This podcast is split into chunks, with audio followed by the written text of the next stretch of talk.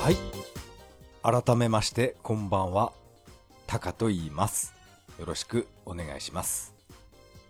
今回はですね、以前から、ツイッターとか、まあ、インターネット関係でですね、名前だけは聞いたことがありました。高田の馬場にあるゲームセンター、ゲームセンターミカドについて、えーお話ししたいと思います。いやー、懐かしいゲームがいっぱいありました。それでは本編の方、よろしくお願いします。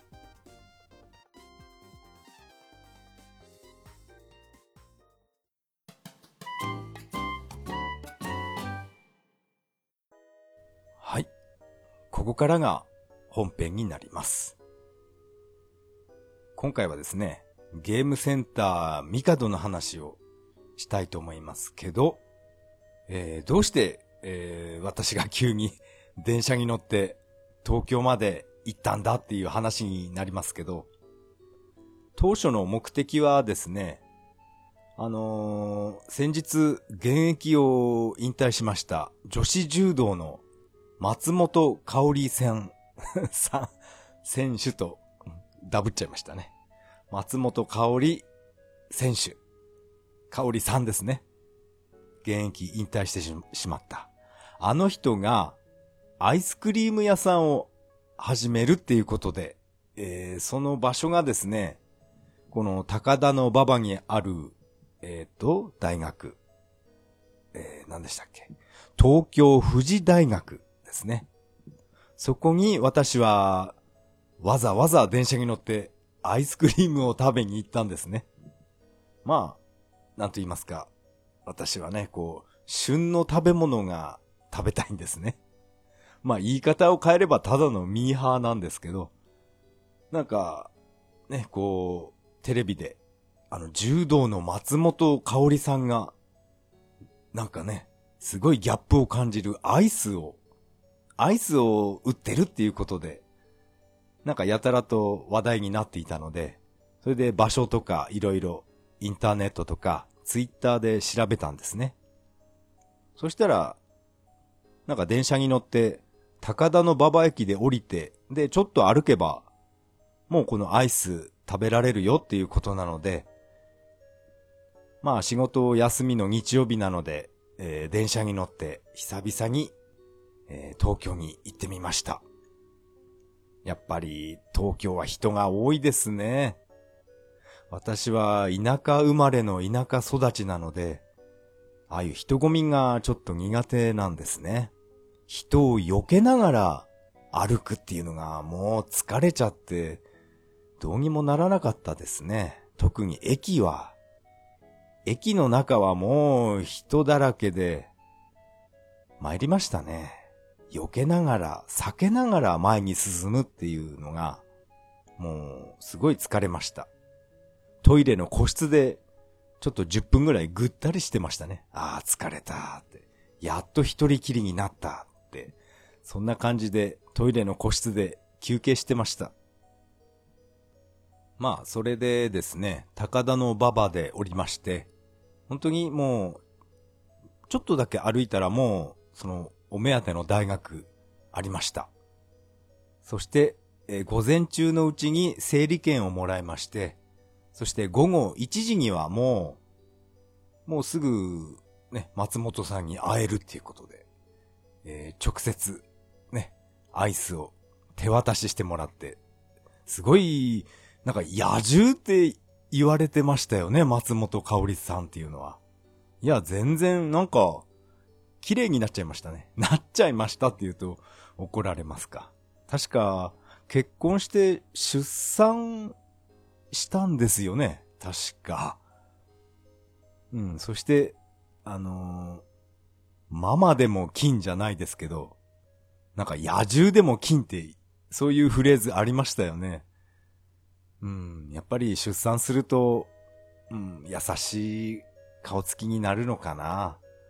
あの、かつて野獣って言われていた頃のギラギラした目つきでは、全く違う雰囲気になってました。すごい優しい、女性らしい笑顔でアイスクリームをえー、私に手渡してくれましたね。そしてこのアイス、すごい美味しかったです。ダシーズ、ギルトフリーアイスクリームですね。いやー、これは、これはちょっと今回だけじゃなくて、まだ何日か営業するみたいなんですね。営業日は、このツイッターに細かく書いてありましたね。確か2月はあと何回か営業して、あと来月3月ですけど、確か3月3日営業日って書いてありましたね、ツイッターに。かなり美味しかったので、えー、もう一回行こうかななんてちょっと、えー、企んでいます。そしてですね、まあ、アイスクリームを食べたっていうことで、これはもう自分なりに目的達成したんですね。ミッションコンプリートっていうことで。それじゃあもう、アイスは食べたし、電車乗って、さっさとど田舎に帰ろうかなと思ったんですけど、久々にこうやって電車に乗って東京に来たので、何か、なんか面白いところなかったかなっていろいろ思い出しまして、そしてこのゲームセンターミカドの存在を思い出したんですね。確かこのミカドっていうゲームセンター、東京だったよなーって思い出したんですね。そこで、インターネットで調べたら、高田の馬場のすぐ近くだったんですね。これは、このアイスクリームを売ってた東京富士大学、そこよりももっと近い場所に、このゲームセンターありました。最初場所がわからなくて、Google マップ探し、Google マップでいろいろ見てたんですけど、なんか、駅から徒歩1分とかって出たので、あれついにこれ iPhone バグっちゃったのかなと思ったんですけど、本当にありましたね。いやー、びっくりしました。そこで、えー、私は初めてこのゲームセンターミカドに入りました。まず驚いたのがですね、この、アーケード筐体、ん？大型筐体ですか。パワードリフトがありまして、あと、ん？あとは、あの、ダライアスとか、忍者ウォリアーズ。いや、懐かしかったですね。アウトラン2かな？?2SP か。それもありましたね。あと、デイトナ USA。懐かしかったな。欲を言えば、アフターバーナー2やりたかったんですけどね。さすがにあの、ダブルクレイドルは維持費がかかっちゃうのかな。そして2階に上がる途中にですね、超懐かしいセガのペンゴがありました。1回50円って書いてありましたね。ペンゴの隣には、スト2、あれ？スト2だったかな？うん、スト2がありました。まあ、スト2は、うーん、まあ、あんまりあまり目は引かなかったんですけど、やっぱりペンゴですね。懐かしいと思って私は眺め眺めていました。あれは、あの、私が小学校低学年の時にデパートの屋上でずっとペンゴやってたんですよね。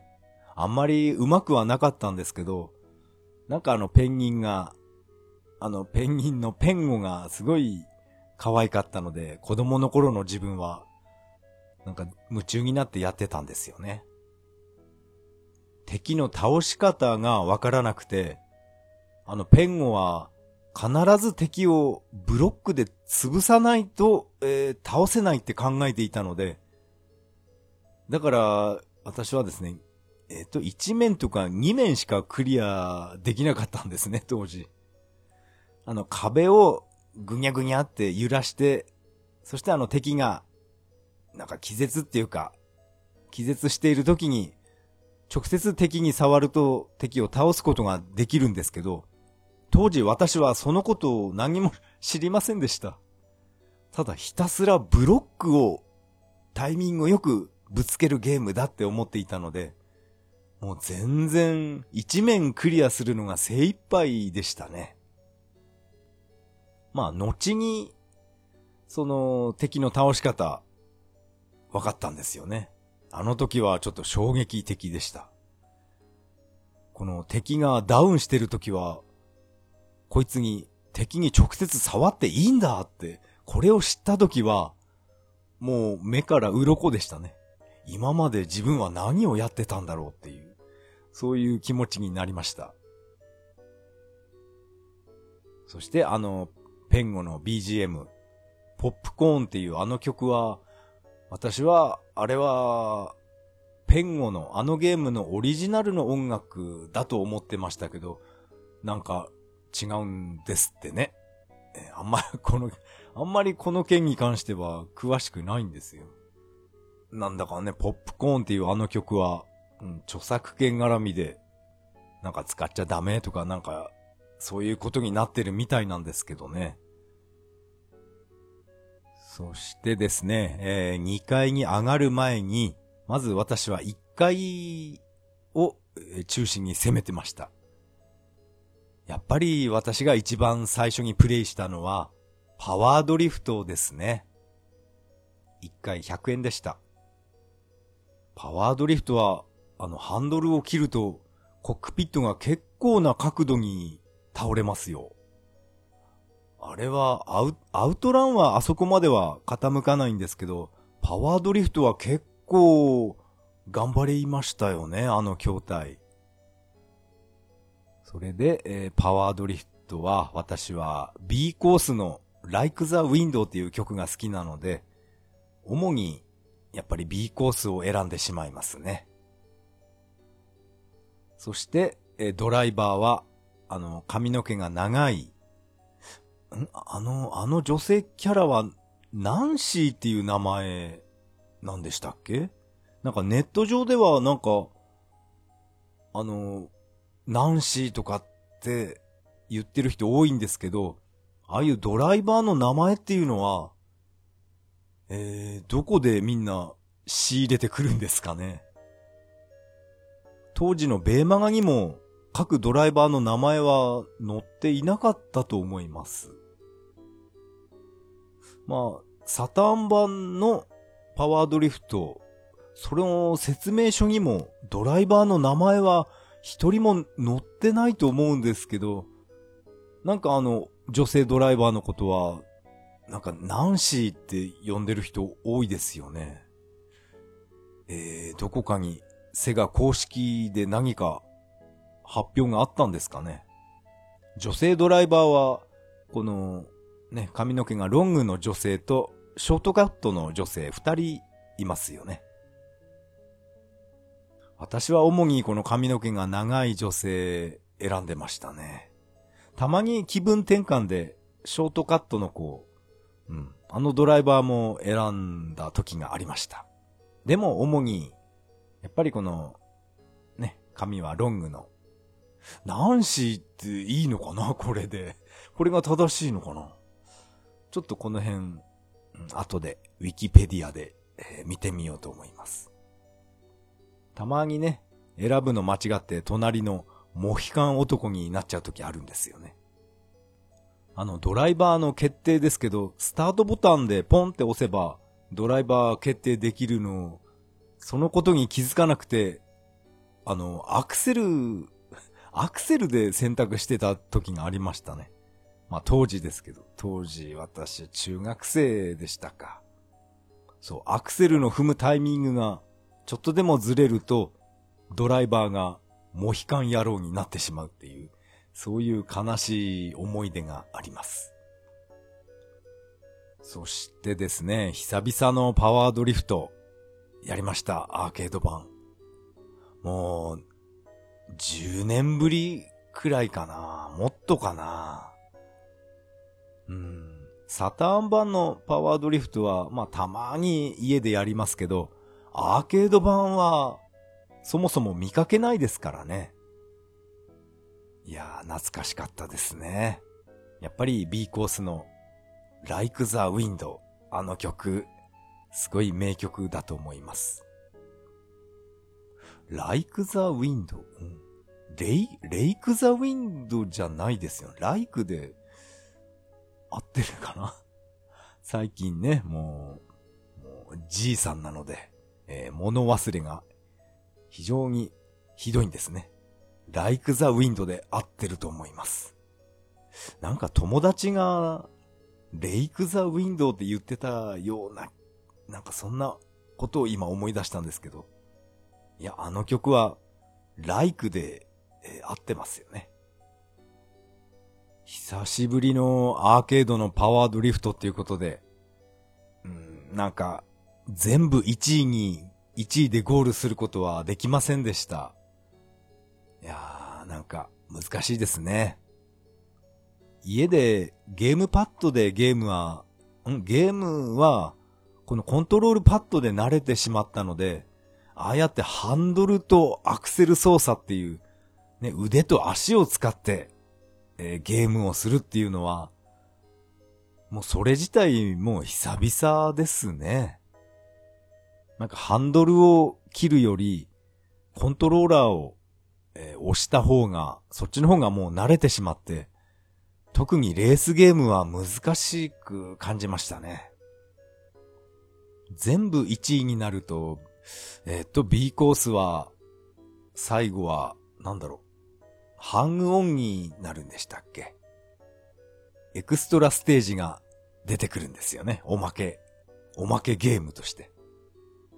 ハングオンのバイクになったり、アフターバーナーのトムキャットになったり、うん、あの頃のセガのゲームは、なんかね、センスの塊みたいなものを感じました。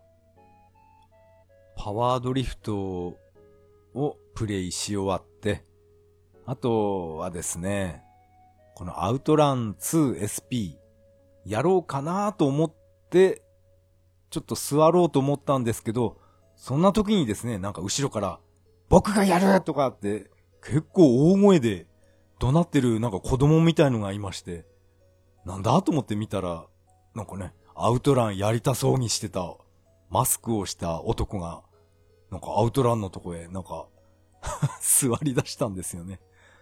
子供っていうか、えー、あれ20代ぐらいかな。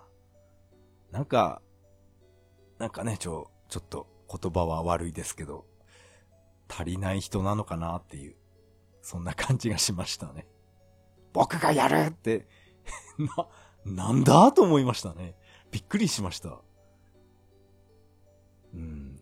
ちょっとね、東京はいろんな人がいますよね。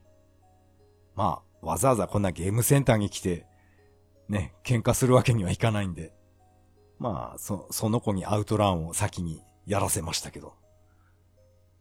あの子は、プレイはどうだったんだろう。全然私は違うところへ歩いて行っちゃったんですけど、本当にプレイしてたのかなちょっと、うん、ちょっとそんなことがありました。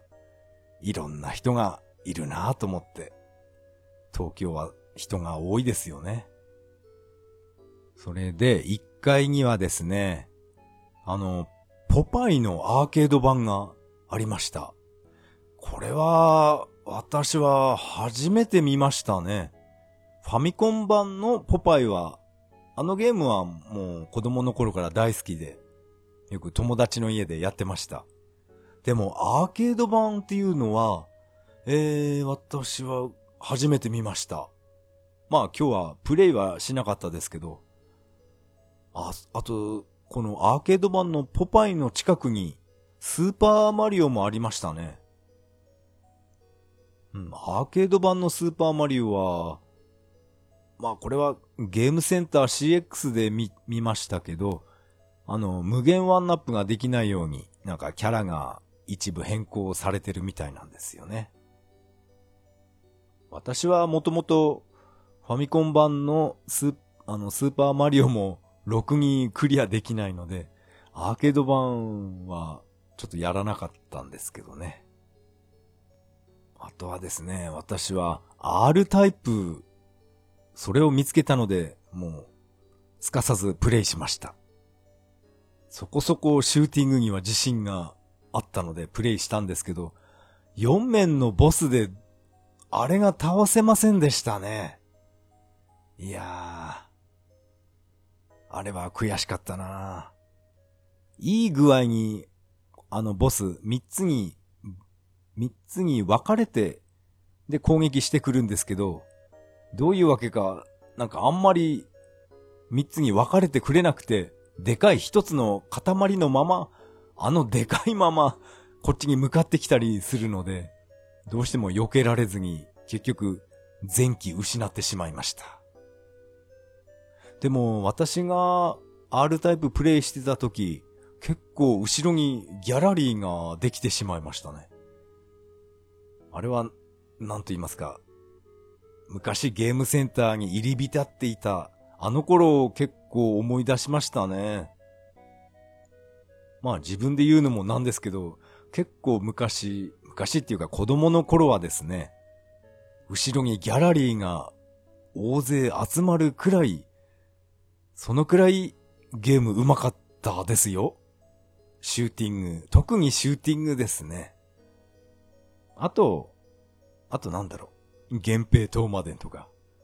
あれは あれはですね、早く鎌倉行って頼朝倒せよっていう、そういう視線が後ろからぐさぐさ刺さってましたけどね。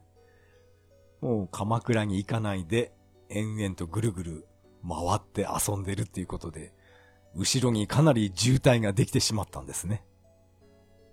そういった意味のギャラリーがいました。でも、今回のこの私が R タイププレイしたしていた時のギャラリーっていうのは、やっぱりみんなお、おじさんが多かったので、まあ、あのゲームセンターは禁煙じゃないので、みんなね、バカバカタバコを吸いながら、私の後ろになんか集まってるんですよね。それがね、もう私、タバコ嫌いなので、いや、臭くて臭くてもう、ゲホゲホ言いながら、その4面のボスと格闘してました。本当にね、タバコの煙嫌なんですよね。うん。でもゲームセンターっていうのはやっぱり、やっぱり喫煙者が多いのかな完全禁煙のゲームセンターなんていうのは、そんなところはないですよね。それがちょっと、うん、ちょっと嫌でしたね、タバコが。R タイプで全滅しまして、えー、次は何をやろうかなって、この一回をぐるぐる見てたんですけど、あの、グラディウス3が久しぶりに見ましたね。あれは当時からちょっと評判良くなかったですよね。当時のベーマガでも結構辛口なことを書いてありましたよね。なんかコナミの社員に直接ベーマガ編集部が、なんか質問とか出してたと思います。この難易度は、どうやって決めたんですか？みたいな、結構突っ込んだ質問していたのは、ベーマガだと思うんですけどね。私はあんまりグラディウス3は、あんまりやらなかったですね。好きではないです。やっぱりグラディウスは2が、あれが一番いいですね。ゴーファーの野望。あとは、テラクレスタがあったんですけど、なんかすごい上手い人がずっとプレイして、していたので、えー、私は今回は、えー、見送りました。テラクレスターも懐かしいですね。あ、あれは日仏ですよね。日本物産。あれ、子供の頃よくやってましたけど、今、できるかな？なんかやり方もよく覚えてないんですけど、確か火の鳥とかになるんですよね。うん。ま、後でやってみましょう。あとは、えっ、ー、と、ドドンパチありましたね。あれ？ドドンパチでよかったかな？確かサターンにもあったと思いますけど、あれはドンパチかな？なんかよくわかんなくなってきましたね。あの、縦シューティングゲームですね。ドンパチだか、ドドンパチだか、その、うん、どちらかがありました。あ、これサターンでやった覚えあるなーっていう、そんな軽い気持ちで、ちょっとデモ画面見てました。あと、ファンタジーゾーンもありましたね。懐かしいなあ、あと、この帝の入り口付近にやたらとピンボールがありましたね。ピンボールっていうのかな？あれ、あれは、スマートボールって言うのかな？ピンボールでいいのかな？あれが、なんか、私ぐらいのおじさんたちが、なんか結構喜んでやってましたね。私はあんまりピンボールの経験ってないんですけどね。私よりももっと上の世代のゲーム好きの人が、ピンボールは好きなのかな。うん、私はちょっとピンボールのルールがよくわからないです。ただ、ボールを一番下に落とさなければ、それでいいんですよね。えー、ちょっと なんとも言えません。あの、私は、あの、サターン版のデジタルピンボール、あれなら、えー、プレイ経験はあります。何でしたっけ？あのデジタルピンボール、名前。名前は、えー、思い出せません。ごめんなさい。それで、えー、2階に上がりまして、2階は主に、主にこれは対戦格闘ゲームばっかりでしたね。それが多かったです。スト2から始まって、えー、キングオブファイターズとか、あとバーチャファイター3なんかもありましたね。いやー、バーチャ3、これ面白くないんだよなーって思いながら見てました。一回50円だからやろうかなと思ったんですけど、いや、やめておきました。これあんまり面白くないんですよね。バーチャ3っていうのは。でも、そんな中、バーチャファイターあれは 5? 5とはつかないのかな？バーチャファイターファイナルショーダウン。あれを、えー、私はプレイしました。これって、プレステ3、3じゃない。プレステ3で、このダウンロード購入で私はバーチャファイターファイナルショーダウン買いました。あれってアーケード版あったんですね？てか、私はちょっと初めて見たんですけど、アーケードにこのファイナルショーダウンあるんだって、今回初めて知りました。ファイナルショーダウンとバーチャファイター5って同じなんですかね？なんか 5R とかっていうのもなんかどこかのゲームセンターで見たような覚えがあるんですけど、ちょっとね、もうバーチャファイターから離れてしまったので、あまりわからないんですけど、えー、今回はですね、このバーチャファイターファイナルショーダウン、1回、うん、50円でしたね。50円で、え、やってきました。使用キャラはもちろん、サラ・ブライアントなんですけど、もう私が出せる技っていうのは、バーチャファイター2の技しかないんですね。ダブルジョイントパッドとか、あの辺を一生懸命駆使して、どういうわけか、あのー、全部全勝しましたね。7戦、7人全員倒して、エンディングまで行きました。私が家でやるプレステ3版で、あのー、クリアしたことないんですけどね。なぜかアーケードだとクリアできました。でも、クリアしてエンディングは見ましたけど、まあ、全員、ん？登場キャラ全員と戦うわけではないんですね。あまりにもこれ登場キャラが多すぎるので、半分ぐらいなのかな？半分の7人ぐらい倒すと、もうエンディングっていう形になってしまうので、今回今回そうですね。アイリーンとか、あと、葵とか、その辺のキャラとは戦わずに結局エンディングになってしまったんですよね。私は、あの、合気道の葵。あれ結構好きなんですよね。やっぱり日本代表っていうことで、葵、いいいですよね。でも私はなんかコマンドが難しくて、葵は使うことできないんですけど、うん、キャラクターとして、えー、なんか好きなんですよね。それは今回の対戦では出てきませんでした。葵とか、あ、ジャッキーも出てこなかったんですよね。あと、高嵐とか。高嵐、高嵐はね、本当に人気ないですよね。私がこのバーチャファイタープレイしていた時も結構後ろの方でなんかギャラリーがいましたね。今回はなんかやたらと私の後ろに人が集まっていたような気がします。気のせいかなただ、後ろでタバコ吸いたかっただけなのかもしれないですけどね。こいつ、バーチャ2の技しか使えないのに、よく最終面まで来たな、ぐらいに、そんなことを ブツブツ言われていたのかもしれません。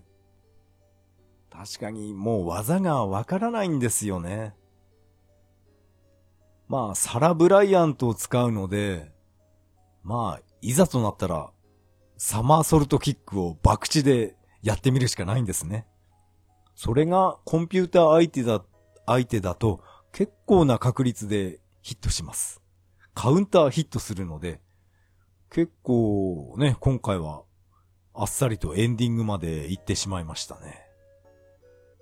このバーチャファイターファイナルショーダウンは、やたらとこのキャラクターにアクセサリーをつけることができるので、もう、このキャラクター誰なのかもうわからないぐらいにもう顔が隠れちゃって、なんか意味不明になってましたね。なんかね、こういうキャラゲー、チャラチャラした、こういうゲームは、こういうゲームじゃなかったんですよね、バーチャファイターは。なんか硬派なイメージがあったんですけど、やっぱり、あの、セガの鈴木裕さんが、このバーチャ、バーチャファイターシリーズから離れてから、なんか、おかしくなっちゃいましたよね。コスプレ要素がすごい増えちゃって、サングラスをキャラクターにつけてみたりとか、そういうね、そういうことは他のゲームでやってほしかったんですけど、やっぱ今の時代はこういうのがお客さんのニーズなのかな私は、私はもう古い人間なので、こういうチャラチャラした要素は全くいらないんですよね。そういうコスプレ関係っていうのは、デッドワーライブでやってほしいんですよね。あっちのゲームなら、もう、やっぱり、そういうのがメインでいいと思います。でも、デッドワーライブ、結構面白いですよね。サターン版の出来がすごい良かったのをよく覚えてます。あ、当時ですけど、私がよく行ってたゲームセンター、ハイテクセガ宇都宮店っていうあのゲームセンターにですね、このアーケード版のデッドワーライブが、まあ当時は置いてあって、そこにその筐体にですね、小さいシールで18金って書いてあったんですよねあれは誰かいたずらして、あのシール貼ったんだなっていうのが、あれをよく覚えてます。確かにあの胸の揺れは、18金ゲームですよね。でも、見た目は、デッドアライブはあんな感じですけど、ゲームとしてはすごい面白いですよね。あの3す組。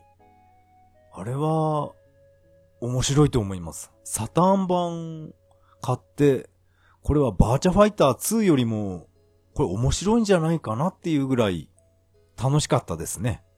グラフィックもすごい良かったし、効果音なんかもかなりいいですよ。バーチャファイター2より私は、うん、好きかもしれませんね。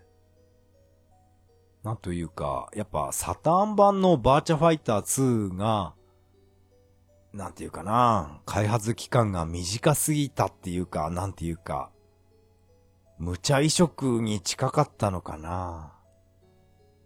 でも当時は、当時はもう猿のように家でプレイしてましたけどね。あ、あと、今回、このミカドで、まあ、ゲームやって遊んでましたけど、えっ、と、女性客が、えー、何人かいまして、なんかものすごい、ストツ、あれ、ストツいくつっていうのかわからないですけど、すごい上手い人がいましたね。あの人。な、何者なんでしょう。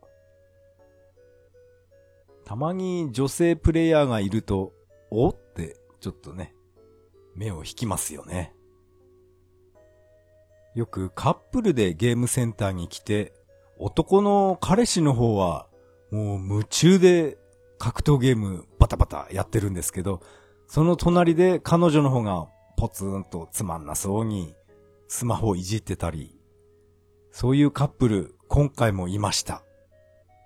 あれは、あれは、女性の方は、楽しいのかなって、まあ余計なお世話ですけどね。もっと、ゲームセンターに来たんだから二人で、カップルで仲良く遊べばいいんじゃないかなって思うんですけど、その、彼氏の方が、ね、ものすごい格闘ゲーム、夢中になってやってましたね。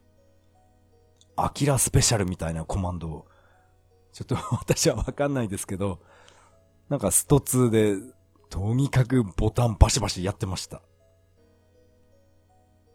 まあ、昔流行った、コナミのダンスダンスレボリューション。ああいうゲーム、一台、このミカドに置いておけば、カップルでも、うん、楽しくデートできるんじゃないですかね。まあ余計なお世話ですけど。ダンスダンスレボリューション、なんか久しぶりにやりたいなって思いました。あのゲーム、あの筐体、今でも置いてあるゲームセンターっていうのは、もうないのかな？私は結構昔は踊れたんですけど、今はどうだろう？無理かな？あの一番有名な曲、スマイル DK のバタフライ。あいやいやってやつ。あの曲はですね、私はレベル一番最高にしても踊れましたけど、今やったらどうなっちゃうかな。足もつれて転倒しますかね。あの、バタフライ、あの曲好きでしたね。車の中で、えー、カセットテープでバカみたいに聞いてましたね。ノリノリで聞いてました。そしてゲームセンターでレベルを一番上は何でしたっけ？マニアックっていうレベルかな。あの足の、足のアイコンが緑色になるんですよね。一番レベル最高にすると。レベルをマックスに上げて、そして踊ってました。私はですね、あの、ダンスダンスレボリューションは自分なりのルールがありまして、よく、両腕に体重を乗せて足を浮かせて、なんかバタバタやってるプレイヤーが、なんか昔いたんですよね。あれは、ちょっとね、ダメでしょう。なんかタコ踊りしてるみたいで。あれじゃなくて、ちゃんと、両腕は、そのバーに捕まるんじゃなくて、やっぱり、両腕は使わずに、足の、足と体重以上、移動だけで、このステップを踏むっていうのが、えー、自分なりのルールなんですね。あの腕、腕を使っちゃね。腕を、腕力で体を持ち上げておいて、両足だけパタパタしてるっていうのは、あれは、見た目も良くないと思いますよ。なんか、北斗の剣のあの漫画でありましたよね。下からすごい火炙りで鉄板の上で死ぬまで踊れっていう、なんかあのシーンを思い出すんですよね。ああいう足だけパタパタやってる人を見ると。うん、死ぬまで踊れって。あれ、そうそう。ああいうシーンありましたよね。北斗の拳。そこで、えー、リン、リンもあそこで、ね、火炙りの刑になっちゃうのかなと思ったら、なんと水長剣のレイが現れるんですよね、確か。違ったかな？まあ、今回はこんなゲーム三昧の、えー、休日になりました。散々ゲームをやってお腹が空いたので、なんかご飯食べて帰ろうと思って、その、高田の馬場周辺うろうろしてましたら、ミャンマー料理店があったんですね。その、ミャンマーの料理を食べて、そして、えー、電車に乗って帰りました。なんと言いますか、充実した休日になりましたね。えー、今回のゲームセンターミカドのお話は以上になります。ありがとうございました。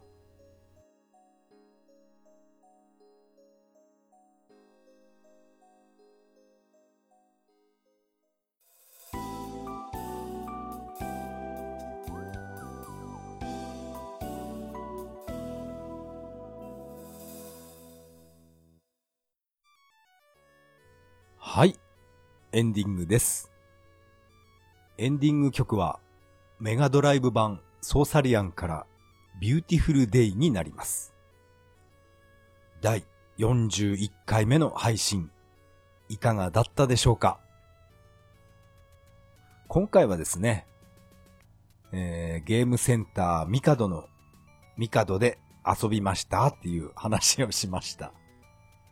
まあ、雑談ですね。それと、この、野獣松本、この アイスクリームを食べに行くっていう、うん、そういうお話をしました。いやー、このアイスクリーム、美味しかったですね。もう一回くらい行きたいですね。アイスを食べて、そして、このゲームセンターミカドで、えー、ゲームをやって遊ぶっていう、このルートがなんか面白いですね。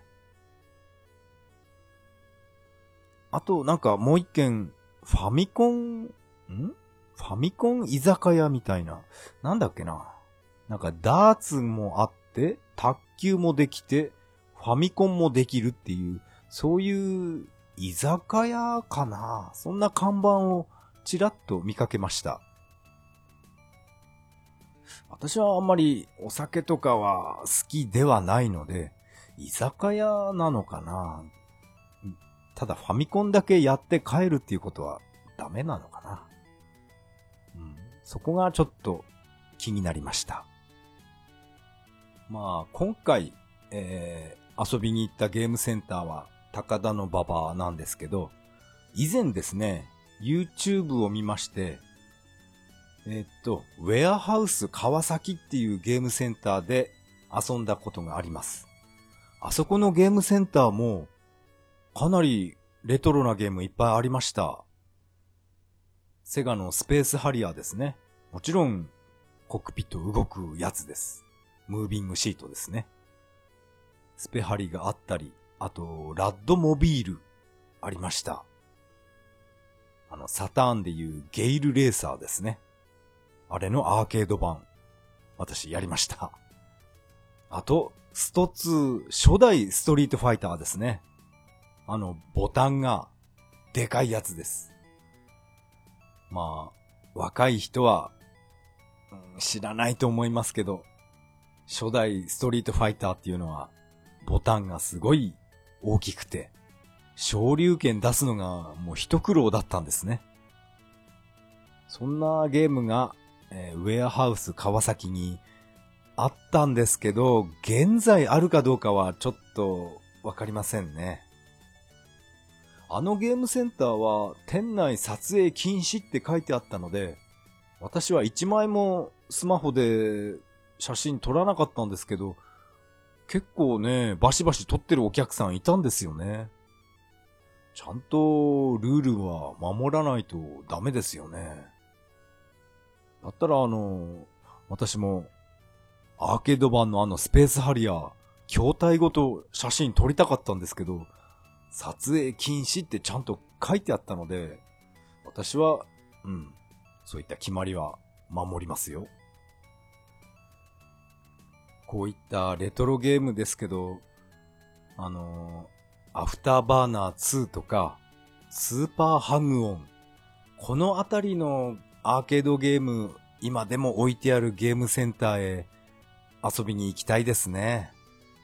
どこか、どこか電車で行ける範囲で近くにあればいいんですけどね。やっぱり東京とか行かないとダメなのかな特にアフターバーナーはもう一度、あの、あの筐体で遊んでみたいですね。このポッドキャストでは皆さんからのメッセージをお待ちしています。シーサーブログの投稿フォーム、またはツイッターからハッシュタグ、それは涙でとつぶやいていただけると大変励みになります。かなり長い時間、ゼルダの伝説、ストップしてますね。そろそろ再開しますか。それでは、次回配信まで。さよなら。